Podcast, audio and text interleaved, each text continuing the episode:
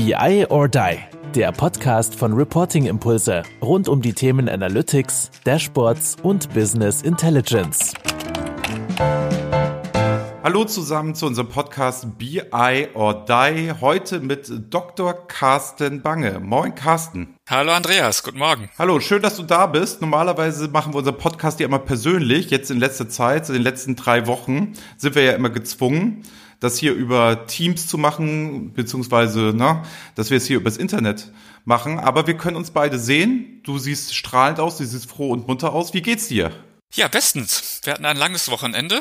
Insofern bin ich gut erholt und gespannt auf diesen Podcast. Ach schön, so soll es ja auch sein. Ähm, kurz vielleicht mal zwei Worte für die wenigen Hörer. Ich nehme mal an, wir haben ganz, ganz wenige Hörer, die ich nicht kenne. Aber wer bist du denn eigentlich und was machst du denn eigentlich? Und was ist denn eigentlich die Bark, wo du ja Geschäftsführer bist? Ja, ähm, wir sind seit 20 Jahren im Markt als Marktanalyst.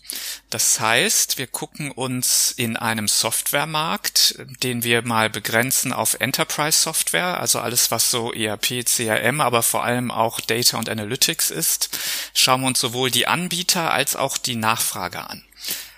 Heißt im Klartext, Anbieter, wir evaluieren Lösungen, wir verfolgen die Softwareanbieter, was sie denn tun, wie ihre Strategien sind und wie sie sich weiterentwickeln, mit dem mhm. Ziel, dass wir eben Anwendern dann helfen, die richtige Auswahl zum Beispiel zu treffen oder mal Entscheidungshilfe geben, welche Softwareanbieter eigentlich äh, wie zuverlässig sind, wie sie sich entwickeln etc. Wie viele seid ihr denn? Also man verbindet Bark ja immer sehr, sehr stark mit deinem Namen. Ne? Ihr macht das ja auch schon ein paar Jahre. Aber wie groß ist denn deine Firma? Wie viele Mitarbeiter seid ihr denn derzeit? Ja, sind gewachsen auf 50 Mitarbeiter insgesamt. Das sind so im Kern, sage ich mal, ähm, ein großes Team, die als Analysten tätig sind. Das sind diejenigen, die wie gerade beschrieben sich die Anbieter angucken, dann aber auch den Anwendern helfen bei strategischen Entscheidungen, bei Softwareauswahl, aber eben auch bei Architekturthemen, bei Fragen der Organisation, bei zum Beispiel Datenstrategiethemen. Das sind die, die 20, die das machen. Und dann haben wir noch ein relativ großes Team so für Marketing und Veranstaltungsorganisation, weil das für uns ja auch ein wichtiges Geschäftsfeld ist. Und woher kennen wir uns beide eigentlich? Also mir ist ja mal aufgefallen, wir machen ja mittlerweile echt viel zusammen. Also jetzt auch in dieser Zeit. Wir telefonieren ja auch mal in der Corona-Krise.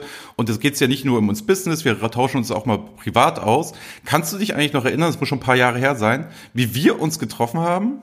Ja klar, das war ja ein denkwürdiger Abend. Wir saßen zusammen mit Rolf Fichert beim Abendessen, bei einem äh, sehr schönen Steak übrigens. Kann ich mich sogar auch noch dran erinnern. Nein, das war einfach ein netter Abend. Du warst, glaube ich, relativ junger Berater und, ja, sehr jung ähm, noch. Ich glaube, das genau. war ein Jahr habe ich gearbeitet gerade. Ja. Und ähm, es, es ging um, eigentlich hatten wir einen sehr netten Abend. Ne? Es ging um die Themen vom Rolf Fichert, der eben wie immer viel zu erzählen hatte, der damals auch noch eher früher dran war mit seinen Themen des, äh, sag mal, Information Designs, der Standards für Unternehmen, was ja eine super spannende Entwicklung auch insgesamt genommen hat. Und ähm, wir als BARC haben das natürlich auch ähm, beobachtet und letztendlich hatten wir da, glaube ich, ein, ein erstes gutes Zusammentreffen und seitdem haben wir den Kontakt ja gehalten, was mich auch sehr freut. Genau, und du hast ja auch damals schon, also nicht nur eins, sondern ich glaube, du hast gleich schon zwei Vorworte immer für unsere Bücher geschrieben. Da sind wir dir bis heute ja dankbar. Ich habe neulich mit Kai gesprochen. Wir haben beschlossen, jetzt in der Corona-Zeit kein neues Buch zu schreiben. Glaubst ja. du denn jetzt persönlich, dass so Bücher, ne? Also wir haben ja immer Bücher geschworen. Wir haben ja mittlerweile drei Bücher geschrieben. Glaubst du, dass Bücher heutzutage jetzt in der digitalen Welt eigentlich noch Sinn machen? Oder meinst du, man sollte alles Mögliche eher digital abbilden? Das ist eine spannende Frage. Ich würde es erstmal so beantworten. Wer schreibt, der bleibt. Das heißt also, okay. Wissen auch mal zu explizieren in Textform ist, glaube ich, immer hilfreich. Und ich glaube auch, dass viele Menschen das noch schätzen, dass sie also etwas lesen können, etwas strukturiert aufbereitet bekommen. Wir sehen natürlich zwei Entwicklungen. Das eine ist, dass das Konsumverhalten sich schon geändert hat. Das heißt, man schreibt jetzt tendenziell ja kürzer. Also nur ein Beispiel zu nennen. Ähm, wir machen ja relativ viele Studien, machen Marktforschung oder wir beschreiben ja auch Themen in, in solchen White Papern. Wir nennen das Research Research Notes. Und da ist schon der, die Tendenz relativ klar, dass es kürzer werden soll. Dass Menschen eigentlich heute lieber den, den 5-Seiter haben wollen, statt dem, dem 20-Seiter. Aber die zweite Entwicklung ist natürlich die in das Digitale hinein. Deshalb ist die zweite Frage natürlich, ob ich so ein Buch noch drucken muss. Ich persönlich glaube schon. Ich glaube, es gibt immer noch dieses haptische Erlebnis und auch mal dieses Zurückziehen vom Digitalen. Und ich erlebe das gerade momentan in dieser Corona-Zeit. Äh, was mir hier fehlt, ist so der Austausch im Büro mit den Menschen. Aber es geht hier nicht nur um den Austausch, sondern es geht auch mal um die Abwechslung. Dass deine Augen mal wegkommen von dem Bildschirm, dass du mal aufstehst, mal in ein anderes Büro reingehst. Und ich glaube, also ich habe persönlich den Eindruck, dass ich abends erschöpfter bin, wenn ich zwölf Stunden lang in diesen Bildschirm reingeguckt habe und rein digital mhm. kommuniziere und auch Informationen konsumiere. Deshalb glaube ich, ist dieses haptische, dieses ausgedruckte hat nach wie vor seinen Stellenwert. Ja, also wir haben uns ja dagegen entschieden, weil wir gesagt haben, der Markt bewegt sich ja auch so relativ schnell und dass wir sagen, wir machen eher so Podcast-Formate mittlerweile als Wissensvermittlung oder halt viel Webinare und solche Sachen und haben dann gesagt, wenn wir uns jetzt nochmal hinsetzen, wenn man halt unser Buch liest, das wir jetzt mittlerweile vor zehn Jahren geschrieben haben, das ist noch immer aktuell, weil es die Theorie und die, Fund, äh, die Grundlagen hatte. Der Mensch guckt halt gleich. So, da passiert halt nicht viel. Und ein Balkendiagramm sieht heute auch nicht anders aus als vor zehn Jahren. Ja. Aber was man halt so merkt, die Produkthersteller bewegen sich halt viel, viel schneller. Der Screenshot, den ich heute mache, der kann dann schon in zwei Jahren wieder völlig obsolet sein, den ich dann im Buch bespreche weil gerade so Power BI und Tableau und Click mit diesen schnellen Entwicklungszyklen und haben wir gesagt, boah, da jetzt mal ein Dashboard hinzustellen, zu sagen, das ist State of the Art, boah, das ein Jahr später sich anzugucken, da bewegt sich schon ziemlich viel. Das war so unser Grund, warum wir gesagt haben, boah, machen wir vielleicht nicht. Ja, absolut. Ich meine, das, das stimmt natürlich, die Beobachtung. Ähm, und ist ja auch unsere Herausforderung als Marktforscher, als Marktanalyst. Ähm, wie aktuell kann eigentlich so eine Bewertung sein eines Anbieters, wenn der ja doch innerhalb von manchmal ja im, im Monats- oder Quartalstakt neue Releases rausbringt. Aber was wir eben auch sehen, und die Erfahrung gilt seit vielen Jahren, im, im Kern, im Wesen einer Lösung tut sich nicht so viel. Da ist meistens eine Produktidee hinter hm. und da steckt auch auch dann die Erkenntnis hinter, dass sie häufig bestimmte Anwendungsszenarien sehr gut unterstützt. Und die Optik ändert sich natürlich häufig. Ne? Also die Grafiktypen werden Eben, erweitert, ja. es wird hübscher, es wird besser. Aber welchen, zum Beispiel welchen Anwendertyp ich jetzt sehr, sehr gut unterstütze oder welche Funktionalität ich im Kern des Produktes anbiete, also sei es Richtung Planung, sei es Richtung Advanced Analytics, ähm, was ist mit Standard Reporting? Wird ja von den, ähm, sag mal, von dir genannten eher Self-Service BI BI-Werkzeugen ja. manchmal eher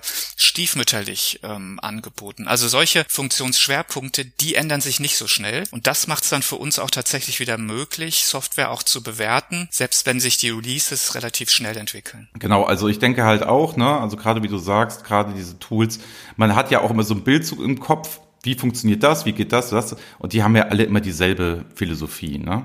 Gut, Jetzt haben wir aber gesagt, es soll hier ein bisschen um Corona gehen. Also wir haben den 4.5., 9 Uhr 9. Die Leute, die mich kennen, das ist eine ganz schwierige Zeit für mich, weil ich rede ja meistens erst immer ab 10 Uhr. Trotzdem haben wir gesagt, wir wollen so so ein bisschen auf die Corona-Thematik eingehen und deswegen, na, wie es in unserem Podcast Alter Brauch ist, ich habe fünf Fragen vorbereitet, die ich dir stellen möchte, die du nicht kennst im Vorhinein. Drei davon sind eher Corona bezogen, zwei davon nicht. Fangen wir einfach mal an mit der ersten Frage. Ganz persönlich, wie hat sich denn eure Arbeit verändert? Man muss wissen, ihr macht viele Veranstaltungen. Ihr seid ein People-Business, es sind sehr, sehr, sehr stark im Austausch. Ihr habt Berater, die Analysten sind ja auch mal beim Kunden. Wie hat sich denn wirklich das bei euch jetzt alles verändert? Wie sieht das denn bei euch aus momentan?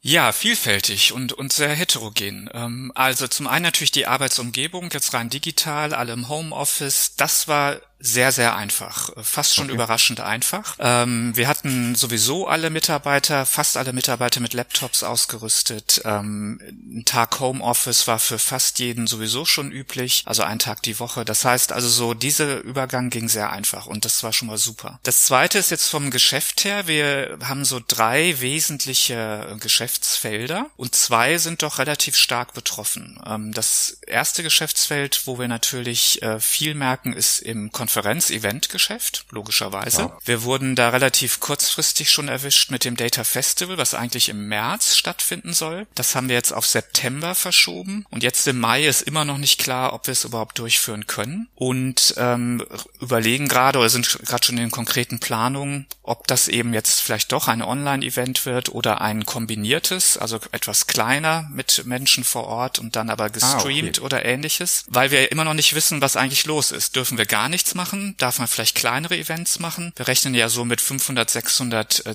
Teilnehmern normalerweise und äh, vielleicht muss man es aber kleiner machen und streamt dann äh, die Vorträge. Also es gibt hier verschiedene Optionen. Und wir haben zwei Konferenzen jetzt, äh, eine im Mai zum Thema Digital Finance und eine im Juni äh, speziell für das Thema SAP, SAP-Entwicklung. Da werden wir beide auf Online umstellen. Das heißt, hier ganz klar werden wir die nicht mehr physisch live machen können, sondern entwickeln gerade ähm, Online-Formate, haben jetzt auch die ersten Tests gemacht bei so kleineren ähm, Webcasts und ähnlichen. Und das sieht sehr, sehr gut aus. Also da auf jeden Fall eine Veränderung.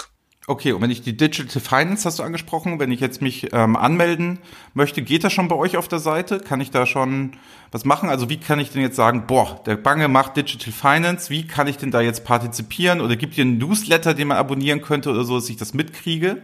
Absolut. Das ist natürlich die Aufforderung, ähm, wenn ihr auf die Webseite geht, bark.de. Zum einen bei Veranstaltungen ist eben Digital Finance 27. 28.05. Und der Newsletter ist natürlich auch eine gute Idee, da auf dem Laufenden zu bleiben, was es so gibt. Ja gut, und ihr macht ja in letzter Zeit auch was, ne? Was wir ja schon seit 2014 machen, macht ihr mittlerweile ja auch. Social Media, ne? Man kann euch ja folgen. Also ich bin ja ganz begeistert. Ich sage das ja gar nicht abwertend. Ich sage das ja so, weil ich finde es ja echt cool, so wie ihr das Data Festival auch positioniert habt und diese Art und Weise sehr modern, sehr auf Social Media, sehr ähm, dabei sein, auch viel so mit Du-Sprache, die da gemacht wurde. Ne?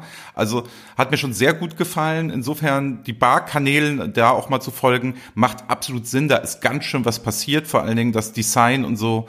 Tip top, kann ich nur empfehlen. Carsten, zweite Frage was bedeutet denn jetzt diese ganze Corona-Pandemie-Thematik für den BI-Markt? Einmal für Endanwender, einmal für Produkthersteller und einmal für Berater. Ich will kurz einschieben meine Erfahrung, die ich hatte.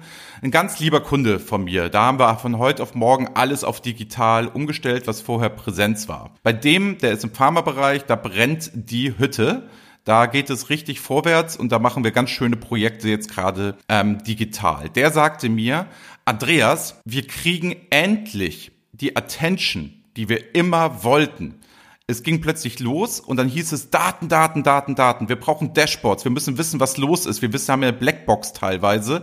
Kannst du die Daten jetzt ran schaffen? Können wir da was machen? Und der hat so ein BI-Team von elf Leuten und die haben Tag und Nacht gearbeitet, um diese Situation Herr zu werden. Was denn da eigentlich gerade gerade passiert? Das habe ich jetzt so gemerkt, dass die gesagt haben, wir kriegen ein viel größeres Standing und die Bedeutung von Daten ist elementar wichtig und das zeigt sich gerade in der Krise. Also dieses typische, wir beide quatschen da immer drüber ne, und sagen immer, ja, Daten sind wichtig. Das ist nichts Neues. Aber das ist jetzt auch so bei Vorständen und so ankommt, der Wert von Daten. Das war so meine Erfahrung, die ich gemacht habe, was diese Corona Pandemie außerhalb der Digitalisierung, dass wir jetzt alle im Homeoffice arbeiten, noch mit sich gebracht hat. Aber die Frage war, na, was bedeutet Corona so für den Gesamt-BI-Markt? Ich nenne es mal BI-Markt, weil wir ja BI or Die heißen und so aus der Sicht dieser drei verschiedenen Player. Was würdest du denn so sagen? Ja, genau. Ich hatte ja gerade berichtet, dass wir drei Geschäftsfelder haben. Konferenzen hatten wir schon kurz drüber gesprochen. Mhm. Wir machen ja auch ähm, Studien, wir machen viel Content, nicht nur für Social Media, sondern natürlich auch für, für, sag mal, oder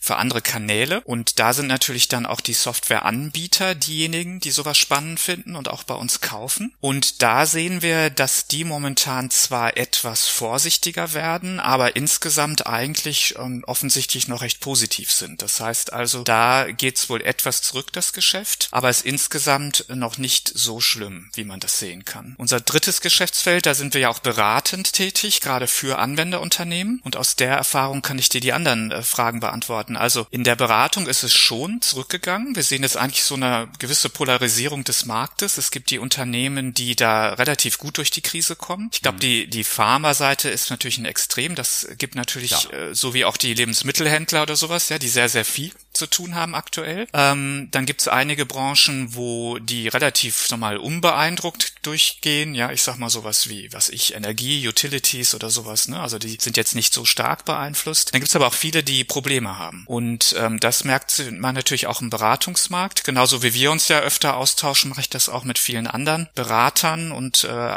so mal Geschäftsführer von Beratungshäusern. Und wir sehen schon im größeren Stil gerade Kurzarbeit. Wir sehen, dass eben Volumen sehr kurzfristig weggebrochen ist, dass also natürlich jetzt die Berater schon ein echtes Problem haben. Etwas abhängig natürlich davon, in welchen Branchen sie vielleicht schwerpunktmäßig tätig sind oder ja, wie ihre, ihre Kundenstruktur insgesamt ist ne, und auch ihre eigene Aufstellung. Also da sehen wir schon, ähm, eine Beeinflussung. Ja, genau. Also wir haben das ja genauso gemerkt. Ne? Also bei uns war das natürlich auch so. Unsere Arbeitsweise hat sich von dem persönlichen Kontakt auf das Digitale sofort umgestellt.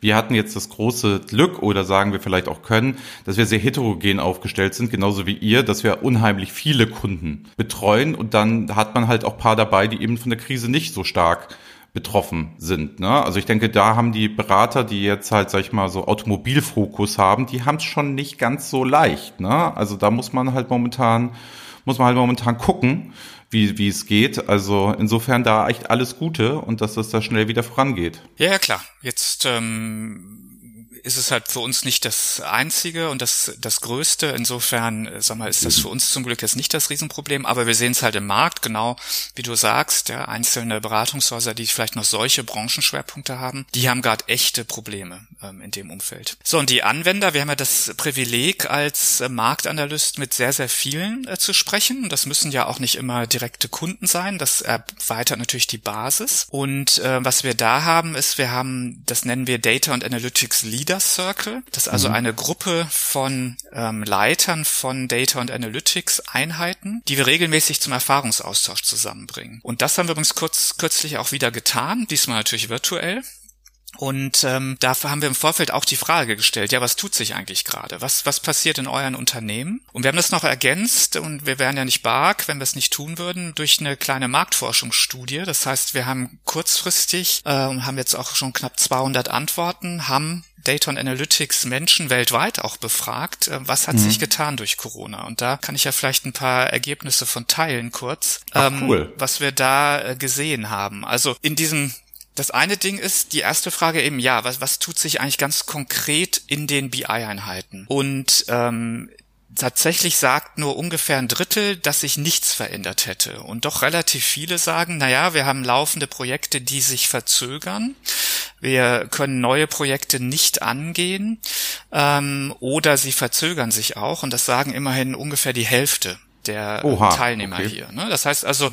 ist jetzt nicht so, dass die Data Analytics Einheiten jetzt völlig unberührt wären. Andersrum haben wir aber auch gefragt, naja, was hat sich denn äh, verändert in eurer Arbeit? Ne? Und die, ähm, die Antworten waren zum Teil so ein bisschen wie erwartet. Also es wurde gesagt, ähm, ja, wir müssen kurzfristigere Forecasts unterstützen oder machen. Das ist natürlich klar jetzt in der Situation. Wir hatten äh, sehr viele Antworten in der Richtung, wir müssen neue, weitere Reports erstellen mit neuen Inhalten, zum Teil auch neue Datenquellen dafür adressieren. Also einfach neue Daten Daten zur Analyse bereitstellen. Und ähm, das nächste war eigentlich noch so ein Thema, ja, Business Activity Monitoring, Operational BI. Auch das ja. ist mehr geworden. Auch das hätte man natürlich erwartet, aber wurde hier nochmal bestätigt an der Stelle.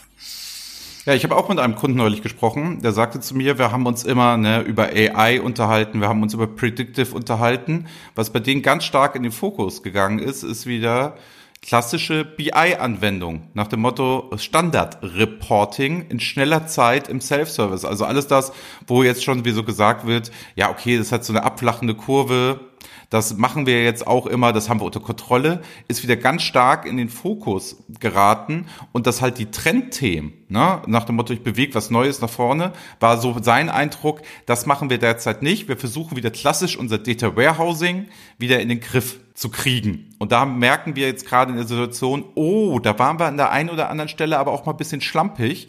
Da erwartet, da haben die Leute schon ein bisschen mehr erwartet. Es wurde aber nicht so stark nachgefragt, weil man sich mit den Trendthemen auch immer befasst hat. Fand ich ganz spannend, die Aussage. Und er sagt, es gibt so eine ne, Bedeutungsverschiebung wieder. Mach deine Hausaufgaben. Ja, ist ja, ist ja eigentlich auch ähm, klar oder interessant. Die Sache ist ja, bei klassischer BI geht es ja um Transparenz. Es geht ja, ja, vor allem darum, erstmal sichtbar zu machen, was eigentlich los ist im Unternehmen. Und wenn alles wie üblich läuft, ist das natürlich nicht mehr so spannend, weil es keine Neuigkeiten hier gibt. Ja, es gibt nicht die großen Überraschungen, die ich mir jetzt vielleicht von irgendwelchen neuen KI-Methoden jetzt erwarten würde. Aber wenn es eben äh, nicht mehr so läuft wie gewohnt, dann brauche ich erstmal wieder die Transparenz und zwar vielleicht kurzfristiger auch und die Fähigkeiten, ähm, da auch eben diese Forecasts zu machen. Die Frage haben wir uns auch bestellt ähm, in unserer Befragung und haben gefragt, ja, ähm, was oder ein bisschen provokant sogar, ja, welche Investitionen äh, die ihr nicht gemacht habt, hätten euch denn jetzt eigentlich geholfen innerhalb oh, der Krise? Das ist, aber, das ist aber geil. Das ist ja? aber super, ja. Und da gab es so ungefähr ein Drittel nur, die gesagt haben, äh, keine, ja. Also wir sind bestens aufgestellt, alles super hier. Also immerhin äh, zwei Drittel sagen, nee, ähm, da gab es schon ein paar Themen, die hätten wir vielleicht besser mal angegangen. Und Nummer eins, das ist, äh, ich traue mich kaum zu sagen, es ist fast schon ein, ein echter, äh, ist fast schon langweilig, aber Nummer eins war tatsächlich Datenqualität, mal wieder. Ja, ja also über, Überraschung. Also es ist aber egal, auf welche Frage du stellst. Genau. Also immer wenn du Probleme in irgendeiner Form ist Datenqualität, glaube ich, also schon seit Jahren und Jahrhunderten und immer und auch aus der eigenen Erfahrung.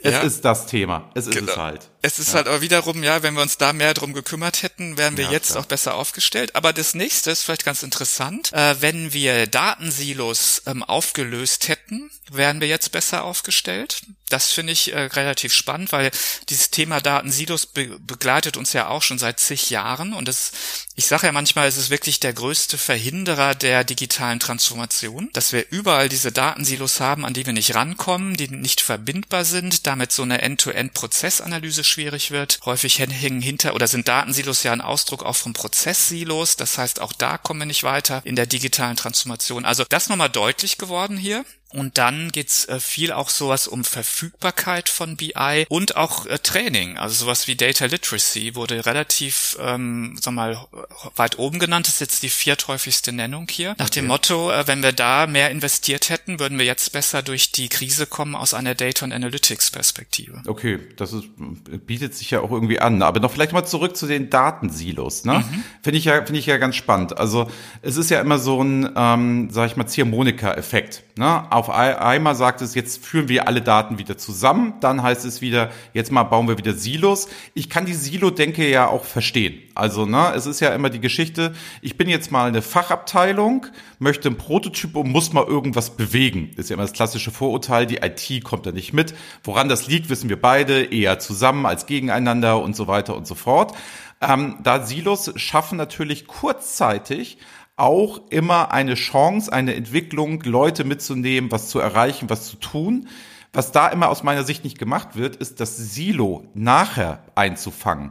Anstatt immer zu sagen, Leute, legt doch jetzt erstmal los in irgendeiner Form und nachher dann zu sagen, jetzt binden wir das an, jetzt machen wir das richtig, etc. Es ist immer so ein Entweder-Oder-Gefühl. Und dann reden alle über Self-Service aber wann soll ich den Self-Service machen, wenn ich jetzt nicht mehr die Möglichkeit habe, auf einigen Daten und muss erstmal ein Jahr warten, bis die IT, die sowieso meistens überlastet ist, mir irgendwelche Daten zur Verfügung stellt? Ganz genau. Wir haben immer diesen äh, Widerstreit zwischen einer Flexibilität und Geschwindigkeit, die ich einfach brauche heutzutage. Und dann letztendlich aber trotzdem den Bedarf nach einer gewissen Governance, einer gewissen Ordnung und Struktur, die mir dann hilft, zum Beispiel aber was ich Kennzahlen zu harmonisieren oder eben nicht alles in Silos zu haben. Was wir momentan sehen, was da wirklich hilft oder ein guter Ansatz ist, ist das ganze Thema Datenkataloge. Mhm. Das ist zwar, sag mal, so eine singuläre Technologie, sage ich mal, oder ein Ansatz, aber er hilft, ähm, weil er von allen akzeptiert werden kann. Und ich glaube, diese Akzeptanzthematik, das ist eine ganz, ganz wichtige heutzutage, weil wir den Anwendern ja kaum noch einfach irgendwas vorsetzen können. Also müssen sie jegliche Form von, von Governance und Werkzeugen und allem, was wir tun, ja in, in gewisser Form auch akzeptieren. Und da sehen wir einfach Datenkataloge, das hilft dem Anwender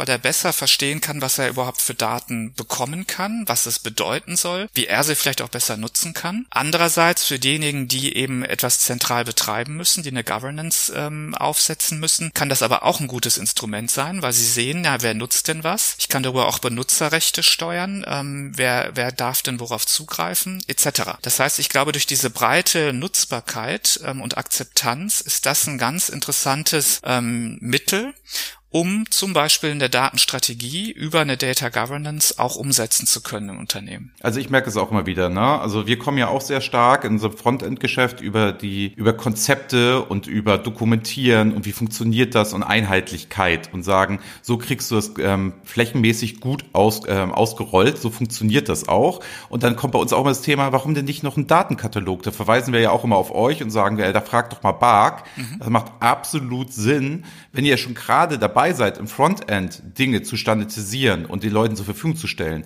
dann auch noch parallel zu sagen, jetzt, äh, also ich finde es immer besser, Dinge parallel zu machen als nacheinander, aber das ist meine persönliche Meinung und sagen, jetzt nehme ich auch das zum Anlass einen ordentlichen Datenkatalog zu machen. Und das ist, finde ich, auch so eine, ein Riesenthema momentan. Das hören wir immer und immer und immer wieder. Also ich glaube, die Leute, die jetzt Berater sind und in der Krise sind und das Thema anbieten, die haben trotzdem sehr gute Chance, momentan ein sehr gutes Geschäft zu machen. Ja, absolut. Also wir hatten kürzlich ein, ein Webinar dazu ähm, angeboten und da hatten wir 500 Registrierungen. Und das ist ja mal ein Wort. Also wir sehen übrigens insgesamt, dass diese Online-Formate, die wir anbieten, zum Beispiel jetzt auch die Digital Finance Tagung, wir erreichen ein zigfaches an Teilnehmern und an Interessenten dadurch durch. Und das ist vielleicht auch der große Vorteil jetzt dieser Online-Formate, dass man natürlich auch mit, mit solchen Themen viel mehr Leute erreichen kann. Ja, das merken wir ja auch. Ne? Also es ist ähm, der Podcast, ähm, es ist so, dass er seit der Corona-Zeit, die Leute haben die ganzen älteren Folgen nachgehört. Mhm. Also wir stehen jetzt gerade irgendwie bei 1500 Abonnenten. Man sieht aber, dass die Zugriffe auf die einzelnen Folgen in der Corona-Zeit viel, viel höher geworden sind. Das heißt, die Leute haben viel mehr Zeit anscheinend im Homeoffice eher mal nochmal sich irgendwas anzueignen, sich weiterzubilden, irgendetwas zu tun. Das wäre so meine Interpretation davon. Ach, die halbe Stunde, die habe ich jetzt gerade noch oder ich mache das nebenbei, was wer auf dem klassischen Weg so zur Arbeit vielleicht mal untergegangen ist oder halt in der Arbeit gar nicht möglich gewesen wäre. Mir erzählte ein Mitarbeiter eines großen Automobilherstellers, der erzählte mir, ja, ich möchte mir gerne eure YouTube-Tutorials und solche Geschichten angucken, aber dann im Schwabenländler heißt es, arbeitest du eigentlich? Was guckst du die ganze Zeit YouTube? Das kann ja wohl nicht wahr sein. Mhm. Das heißt, zu Hause kann ich das halt mal tun. Da sieht man mal, welche Chancen da ja auch drin stecken, dieses Digitale aufzubrechen und da vielleicht auch ein bisschen bessere, ach, so ein Webinar bringt doch nichts. Mittlerweile eher so, oh, cool, ich krieg da Informationen und kann mich mal drauf einlassen. Ja, also die, die, äh, sagen wir mal, die Krise als Chance oder als Treiber der digitalen Transformation wird daran ja deutlich. Ne? Übrigens äh, noch die, die, wir haben eine Abschlussfrage gehabt in dieser Befragung zu Corona. Wir ja. haben äh, tatsächlich auch gefragt, na, was glaubt ihr denn, was sich ändern wird? Ähm, oder hat die Krise einen Einfluss auch auf eure Arbeit und, und euer Unternehmen?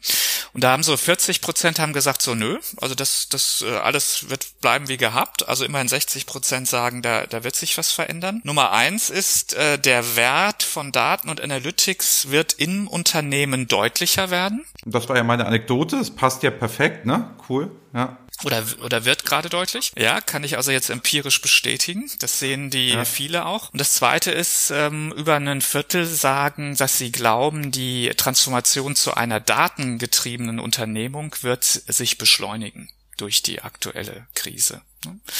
Also das sind so die zwei wesentlichen Effekte, die jetzt hier so Data Analytics, ähm, äh, sagen wir Betreiber, Leiter erwarten äh, oder die sie schon absehen können aktuell. Das bedeutet goldene Zeiten für Data. Sowieso, sie waren ja eigentlich schon, aber jetzt tatsächlich, ja. glaube ich, wird's wird's noch mal deutlicher. Ich brauche zum Beispiel, um in solchen Phasen steuern zu können, brauche ich einfach Daten und die, sag mal, digitalen Geschäftsmodelle sind ja tatsächlich jetzt auch weniger anfällig als das, wo ich physisch etwas tun muss. Ne? Ja, stimmt, absolut. Deswegen, also Nummer drei hast du eigentlich schon beantwortet, die Frage. Was sind aus deiner Sicht die heißesten BI-Trends? Da hast du ja schon einige aufgezählt. Hast du jetzt noch irgendwas, wenn du Glaskugel, jetzt, ne, ich weiß, du kommst immer über die Empirik, du kommst über die Studie. Was sagt denn dein Bauchgefühl? Was wird denn jetzt so in der kommenden Zeit vielleicht wegen Corona, trotz Corona etc. Was wird denn so der BI-Trend schlechthin? Was meinst du denn? Ja, ein Trend ist sowieso schwierig. Wir wissen alle, sagen wir, BI ist ja ein sehr, sehr weites Feld. Ähm, insofern, also ich stimme dir zu, dass momentan das ganze Thema Advanced Analytics KI etwas in den Hintergrund gedrängt wird wieder. Dass man ist, ähm, mhm. ich sehe, wenn ich einen einzelnen Trend für dieses Jahr benennen sollte, und das habe ich Anfang des Jahres schon mal gemacht, und ich glaube, es ist immer noch aktuell, es ist das Thema Datenkataloge. Das ist für mich sozusagen der eine Trend, der ähm, das, das Jahr bestimmen wird. Aber wie wir wissen, es gibt natürlich viele andere spannende Entwicklungen. Ne? Und ich glaube, ein Thema, was auch so ein bisschen breiter ist, wir sehen, dass man noch sehr viel arbeiten muss, die Nutzer mitzunehmen, sie auszubilden, ständig äh, Communities zu bilden. Also alles, was so unter Datenkompetenz fällt, was die Amerikaner, Engländer mhm. Data Literacy nennen. Ich glaube, das ist ein Riesenthema. Da sind wir noch längst nicht da, wo wir hin müssen. Das heißt, wir haben jetzt ganz tolle Werkzeuge, wir haben super mächtige Methoden, aber wir brauchen auch äh, Anwender, die sie nutzen können und die sie auch gerne nutzen und die auch verstehen, was sie da eigentlich tun und mit welchen Daten sie das eigentlich machen können, etc. etc. Also da gibt's noch sehr, sehr viel zu tun. Und ein zweiter ganz interessanter Bereich für mich ist, ist diese ganze Thematik der Datenarchitektur. Denn da Stichwort Silos, das ist ja aber ja nur ein, ein Ausdruck davon, da gibt's wirklich viel zu tun. Da haben wir jetzt so viel interessante Technologien auch, aber wir haben ein, faktisch ein Riesenkuddelmuddel in den Unternehmen. Wir haben also mhm. ähm, Data Lakes gebaut. Wir haben die Data Warehouses natürlich weiterentwickelt. Wir haben aber mit IoT-Plattformen, mit den ganzen Marketing, äh, also den, den automatisierten Marketingmethoden, den Online-Shops etc. Wir haben so viel Datenquellen geschaffen, die alle irgendwo Datenbanken mitbringen, wo überall was ausgewertet, gespeichert wird etc., dass wir eigentlich auch eine große Aufgabe haben, wieder, sag mal, Ordnung und, und Verstand in diese Datenwelten zu bekommen, als Basis dann wirklich auch transformativ etwas machen zu können mit den Daten. Okay. Also ich nehme, ich nehme auf jeden Fall mit, ne, Datenkatalog sagen wir hier jetzt ganz schön oft im Podcast, ne? Also ich nehme mal an, wenn wir nachher die Beschreibung lesen werden von dem Podcast, wird garantiert das Wort Datenkatalog mit vorkommen. Gut, pass auf. Vierte, vierte Frage. Ich möchte jetzt so als Data Analytics Team, ne, möchte ich ein Projekt starten. Wie sollte ich denn vorgehen?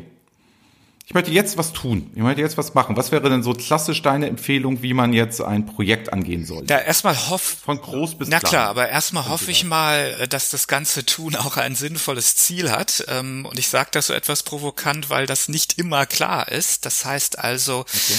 ähm, tatsächlich die Anforderungen zu verstehen, ist eigentlich immer ein sehr, sehr guter erster Schritt. Das heißt also zu wissen, ähm, wo, wo kann ich eigentlich was erreichen, mit wem, was sind eigentlich die echten Bedarfe und bitte nicht nur, ja, ich habe diesen Report und den hätte ich gerne im neuen Tool auch wieder, sondern eben wirklich zu verstehen, ja, okay, wo können denn jetzt hier Daten und Analytics, wo können die im Prozess etwas verbessern, wo können die Anwender wirklich unterstützen, auch, auch bessere Dinge, neue Dinge zu tun, etc. Also ich glaube, nochmal kurz drüber nachzudenken, was sind eigentlich meine Ziele? Ähm, ist das sinnvoll verknüpft auch mit den Geschäftszielen, das, was ich hier tue?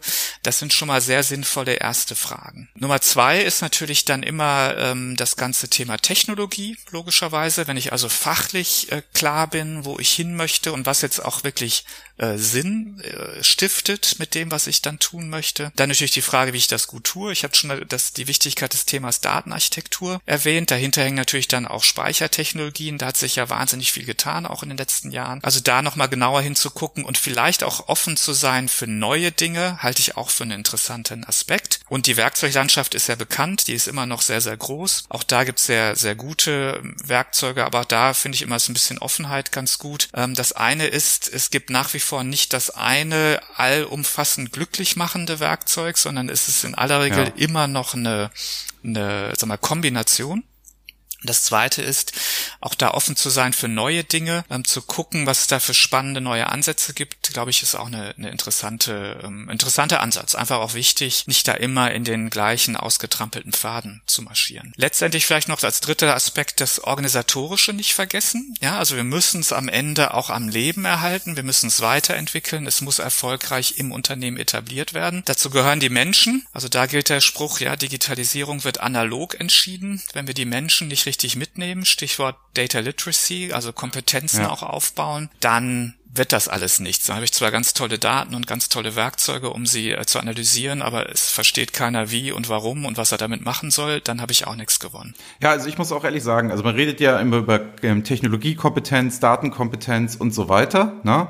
Also man merkt ja, man merkt ja gerade, wie das ein Beschleuniger ist. Also was ich jetzt mal festgestellt habe, wir nutzen schon immer Teams.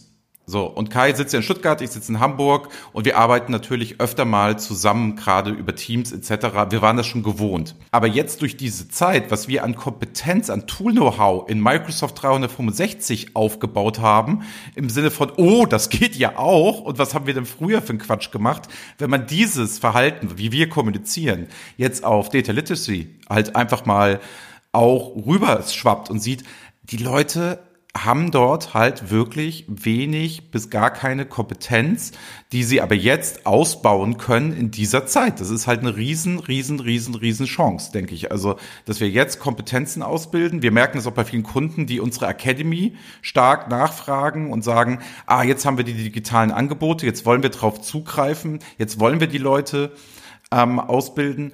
Und es ist wie immer, das predigen wir auch nicht seit gestern, die Kompetenz und die Leute mitnehmen ist halt noch immer ein wesentlicher Faktor. Nur ich glaube, es ist nicht, ist nicht so schwer jetzt. Vorher war es, glaube ich, schwieriger. Ich glaube, die Leute haben sich in ihrer Veränderung schwieriger getan. Jetzt sind sie eher bereit. Ich glaube, das ist einer der positiven ähm, Effekte, die auf einmal kommen, dadurch, dass die Arbeitswelt sich klassisch bisschen geändert hat. Auch vielleicht nur kurzfristig, langfristig, man wird sehen. Aber ich glaube, die Leute sind viel bereiter, was zu lernen, was anderes zu machen und bisschen mehr technologieaffin zu sein. Weil jetzt mal so ein Präsenzseminar funktioniert halt nicht. Oder Anforderungsworkshop muss halt digital stattfinden. Und da sind digitale Hilfsmittel halt super. Absolut. Also wir erleben auch, dass jetzt, wenn man gezwungen wird, viele tatsächlich merken und echt überrascht sind, wie gut das eigentlich funktioniert und was man damit erreichen kann. Nur ein Beispiel. Wir hatten äh, kürzlich einen sogenannten Use Case Workshop. Da geht es also darum, mehr in einer, sag mal, in einem kreativen Prozess äh, drüber nachzudenken, was ich denn jetzt mit neuer Data und Analytics Technologie und Methoden eigentlich erreichen kann und möchte im Unternehmen. Und gerade bei so kreativen Sachen sagt man ja immer, das ist, da ist der persönliche Austausch natürlich schon von Vorteil. Jetzt geht's aber nicht. Und wir haben das dann virtuell aufgesetzt, auch recht aufwendig. Da muss man sich natürlich auch ein paar Gedanken zu machen, wie man das dann Ja. machen kann. Aber interessanterweise, es ging. Und es waren alle überrascht. Also nach zwei Tagen sind die Leute da rausgegangen, haben gesagt, das ist ja Wahnsinn, was wir hier erreicht haben. Hätte nie jemand gedacht, dass man so kreativ und so zielstrebig mit so einem tollen Ergebnis auch virtuell arbeiten kann. Aber jetzt, wenn man es machen muss, kann man äh, eben solche Erfahrungen machen. Hätte man vorher nie im Leben probiert. Ja, ich muss auch ganz ehrlich sagen, also es wiederholt sich ja das, ne, was man von Konferenzen kennt. Es gibt halt grottenschlechte Vorträge, es gibt total langweilige Präsentationen, es gibt Dinge, die sind inhaltlich schlecht. Das zeigt sich, wenn ich das analog schon schlecht gemacht habe, ist es digital dasselbe. So, und da muss ich auch sagen, ich habe auch schon ein paar Sachen gesehen, weil ich nehme mich jetzt hier von Weiterbildung überhaupt nicht aus. Ich nutze die Chance jetzt gerade auch, ne, nochmal nicht im ICE zu sitzen, sondern hier nochmal die Chance zu haben, ach, gucke ich mir vielleicht nochmal irgendwas an. Und da genau, was du sagst, ist, die Vorbereitung dieser Formate und die Art der Zusammenarbeit, da müssen die Leute halt investieren und das auch irgendwie erlebbar und spannend machen. Interaktivität ist ein Riesenthema, war es vorher aber auch schon. Das heißt, man sieht eigentlich hier nochmal brachialer, wie schlecht einige Sachen sind und wie gut einige Sachen sind. Meine persönliche Meinung zu dieser Geschichte. Aber wir haben auch drei Wochen gebraucht, Minimum, um hier überhaupt mal so die technologischen Voraussetzungen zu schaffen, dass es überhaupt was erlebbar wird. Also, dass eine Kamera, Mikro, dass man halt irgendwie auch den, den Mut hat. Und was mir ganz schwer fällt, ist das Sitzen. Weißt du? Ohne Ah, Bewegung. Das Sitzen. Ganz Ja. schlimm. Nein, also genau. Also wir müssen uns natürlich auch weiterbilden. Das machen wir auch intern. Äh, Wir nutzen tatsächlich auch etwas von dieser, ähm, sag mal, gewonnenen Zeit durch weniger Reise etc. für die eigene Weiterbildung. Es gibt auch eine Erkenntnis, die ähm, die die virtuelle Vermittlung, zum Beispiel, was du in Vorträgen ja machst, ähm, das läuft einfach anders. Ja, dir fehlt dieses physische Feedback einer Zuhörerschaft. Ja. Das ist einfach nicht da. Und das stellt dich erstmal vor echte Probleme, weil ich, so wie du. Ich bin ja auch sehr, sehr oft Sprecher auf internen Meetings, auf großen Veranstaltungen. Und jetzt in so eine Kamera reinzusprechen, ist definitiv was anderes. Und du musst echt dich auch erstmal weiterbilden. Ich habe da wirklich tolle äh, Kurse gefunden. Die Idee ist einfach, virtuelles Storytelling ist eine andere Liga. Ist eine, einfach, du brauchst ein paar andere äh, Mechanismen, du brauchst ein paar andere Vorgehensweisen, du musst anders agieren. Und dann wird's auch wieder gut. Aber das muss man natürlich auch lernen und das mussten wir genauso. Ja, also was ich auch festgestellt habe, ist die Tatsache, dass ähm, sowas wie Foliendesign, ne, was komplett in den Hintergrund geraten ist, jetzt digital wieder extrem wichtig ist, weil der, weil wenn man sowas hier macht, ist man ja mal mit der Kamera meistens relativ klein und die Folie ist sehr, sehr mhm. groß. Das bedeutet, äh, man hat einen Wechsel. Vorher war es mir egal, wenn der, der, Projektor ausgefallen wäre. Die ganze Technik, es funktioniert nichts. Hätte ich notfalls einen Vortrag dort halten mhm. können und jeder hätte gesagt, oh, das hat der Wiener aber gut hingekriegt. Ich hätte auch Flipchart nutzen können und ich hätte ja auf die Leute eingehen können. Wenn, wenn jetzt ist es aber so, dass halt die Inhalte viel stärker präsent sind als der Sprecher. Also genau das Gegenteil, was wir immer gelernt haben. Die Folien sollen nur unterstützen. Jetzt habe ich das Gefühl, der Sprecher unterstützt oft. Also das, das, weil das, das Auge guckt halt immer stark auf die Inhalte. Die sind da groß, die sind präsent. Und wir arbeiten jetzt viel damit, Kameras an, na, auch gerade mit zwei Leuten eher digitale Formate zu machen, um ein bisschen mehr Interaktivität zu haben und so. Aber das war halt ja vorher nicht denkbar. Also es wäre ja geschäftsschädigend gewesen, wenn sowohl Kai als auch ich zusammen einen Vortrag gehalten hätten das wäre, wäre halt nicht gegangen und das wäre auch irgendwie komisch gewesen. Ich fand das immer gut, wenn die beiden verschiedene Rollen haben. Jetzt digital macht es absolut Sinn, wenn zwei Experten das machen. Finde ich eine ganz, ganz spannende Ja, absolut. Das ist, muss, man muss es wirklich eben anders machen. Das muss man auch verstehen. Ne? Das Handwerkszeug ist einfach jetzt ein bisschen anderes. Ähm, du musst viel mehr für Abwechslung sorgen, zum Beispiel durch zwei Sprecher. Äh, du musst die Folien anders bauen. Ähm, vielleicht ein, ein Tipp noch, den ich äh, da auch gelernt habe, ist äh, schwarzer Hintergrund ähm, ist viel wichtiger im Online-Format, ja. ähm, weil das Helle ermüdet das Auge und damit auch wiederum den Zuschauer. Und äh, sag mal, es gibt eben so ein paar Themen, die man letztendlich beachten sollte und dann wird's eben auch äh, virtuell oder online ähm, gut. Ja, und, und aber ist es eben anders, als auf der Bühne zu stehen. Völlig richtig. Gut, Carsten, letzte Frage. Wir sind auch über der Zeit, das habe ich aber irgendwie auch erwartet. Das gönnen wir uns auch einfach mal. Aber trotzdem, die, kommen wir zur letzten Frage. Frage Nummer fünf. Sie ist auch gar nicht so lang und so ausschweifend, glaube ich. Wenn du in eine, eine Sache in deiner Firma, jetzt mal unabhängig von Corona, morgen ändern könntest, also sprich, du stehst morgen auf und deine Firma, da ist etwas komplett anders. Was wäre das? Du könntest da völlige Luftschlösser bauen, wenn du möchtest, wo du sagst, oh, das würde ich mir persönlich wünschen. Ich gehe morgens zur Arbeit und das hat sich komplett verändert. Was wäre das? die wir sind gerade im, im Umbau in noch mehr digitale Plattformen und digitale skalierbare Geschäftsmodelle. Und wenn das von heute auf morgen schon da wäre, wo ich es gerne hätte, das wäre toll.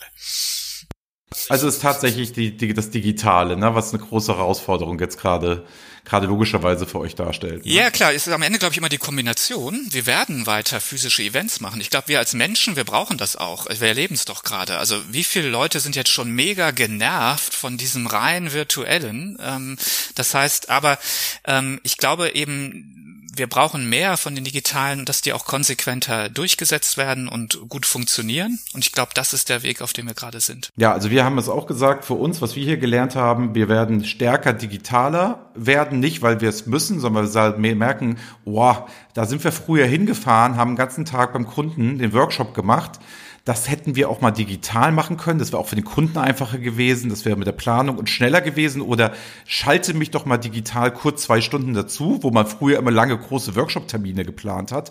Das haben wir gelernt. Das nehmen wir jetzt hier ganz, ganz stark mit, dass wir auch stärker diesen Blended-Ansatz fahren werden. Und das hat gar nicht damit zu tun, die Leute unterstellen einem ja immer, ja, dann, dann muss der Wiener ja weniger reisen du kennst mich schon ein paar Jahre, ich mache das ja gerne. Ich bin ja auch gerne unter Leuten, ich bin ja gerne unterwegs und heute hier und morgen gestern so. Ähm, mir fehlt das natürlich extrem. Und insofern, wir werden da einen Blended-Ansatz fahren und eher unser Portfolio so erweitern, dass wir sagen, das sind Dinge, du sagst, hast gesprochen, Anforderungsmanagement, kreative Prozesse. Ey, da komme ich mal vorbei.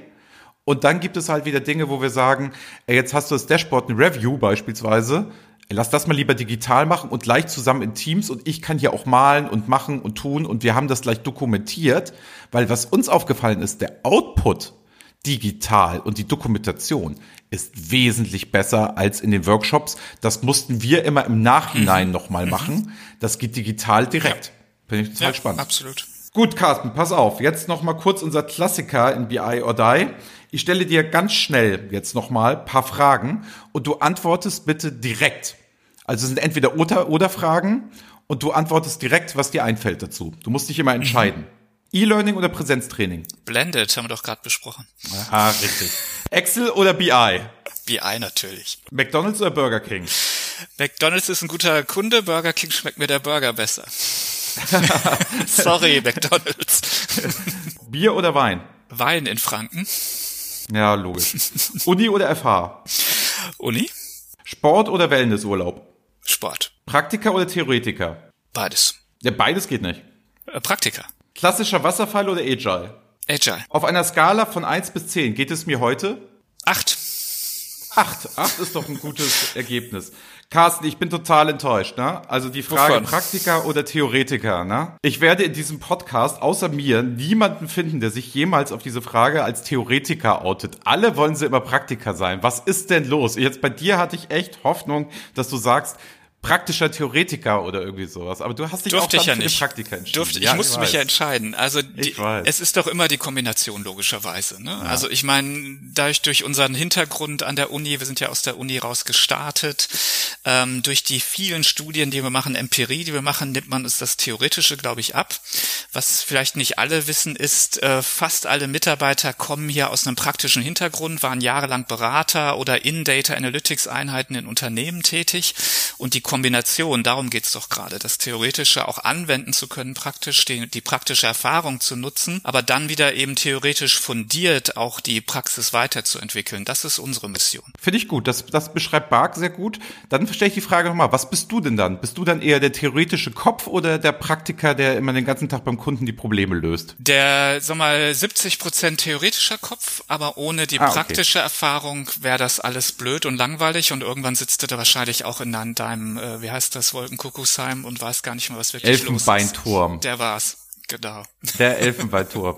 So schließen wir auch den Kreis mit dem ersten Essen mit Professor Dr. Hichert. Ähm, aber um jetzt, jetzt noch mal kurz zu sagen, lieben Dank, dass du dir hier die Zeit genommen hast, uns paar Einblicke ähm, gegeben hast in so eine Marktforschung. Ich sag schon mal von meiner Seite aus, ciao und die letzten Worte gehören wie immer unserem Gast. Mach hemmungslos Werbung hau alles raus, was dir wichtig ist. Alle darfst auch hier alles jetzt erzählen, was du gerne möchtest. Die Bühne gehört komplett dir. Ich sag schon mal Tschüss. Bis zum nächsten Mal. Wenn ihr das auch dabei sein wollt in dem Podcast, uns Fragen stellen wollt, vielleicht wahrscheinlich wieder mit. Das nächste Mal habe ich gehört, Information Builders ist dabei. Board macht auch noch mal einen Podcast mit uns und so. Werden wir sehen, was Kai sich da ausdenkt. Und sonst meldet euch für die Dashboard Heroes an. Da sind auch die Links noch mal unten drunter. Und ansonsten, Carsten, deine Worte und lieben Dank, dass du es hier mitgemacht hast. Du, ich habe mich zu bedanken, Andreas. Also hat wirklich Spaß gemacht. Vielen Dank, dass ihr das hier so aufsetzt, den Podcast und an die Zuhörer gerichtet. Ja, ähm, Data Analytics wird immer wichtiger, wie wir es ja auch gerade sehen in der aktuellen Phase. Was Bark hier anbietet, ist eben eine wirklich neutrale, unabhängige Instanz, wo man sich informieren kann und wo man auch konkrete Ratschläge bekommen kann. Deshalb kommen Sie zu unseren Veranstaltungen Digital Finance im Mai, SAP im Juni und auch im zweiten Halbjahr haben wir vieles im Angebot. Äh, nehmen Sie es wahr, zum Beispiel unseren Leader Circle, wenn Sie da in der leitenden Funktion sind, herzliche Einladung, da mal reinzuschnuppern, sich mit anderen auszutauschen. Ähm, nehmen Sie an unserem Research teil und dann kommen wir als Community, die Data Analytics weitertreiben wollen in Unternehmen, kommen wir alle weiter. Herzlichen Dank und ähm, ja, nochmal an dich. Danke, Andreas. Jo, tschüss. tschüss zusammen. Lieben Dank. Das war BI or Die, der Podcast von Reporting Impulse. Danke, dass ihr auch diesmal wieder mit dabei wart. Wenn es euch gefallen hat, dann hinterlasst uns doch eine gute Bewertung. Und abonniert den Podcast, um keine weitere Folge zu verpassen. Bis zum nächsten Mal.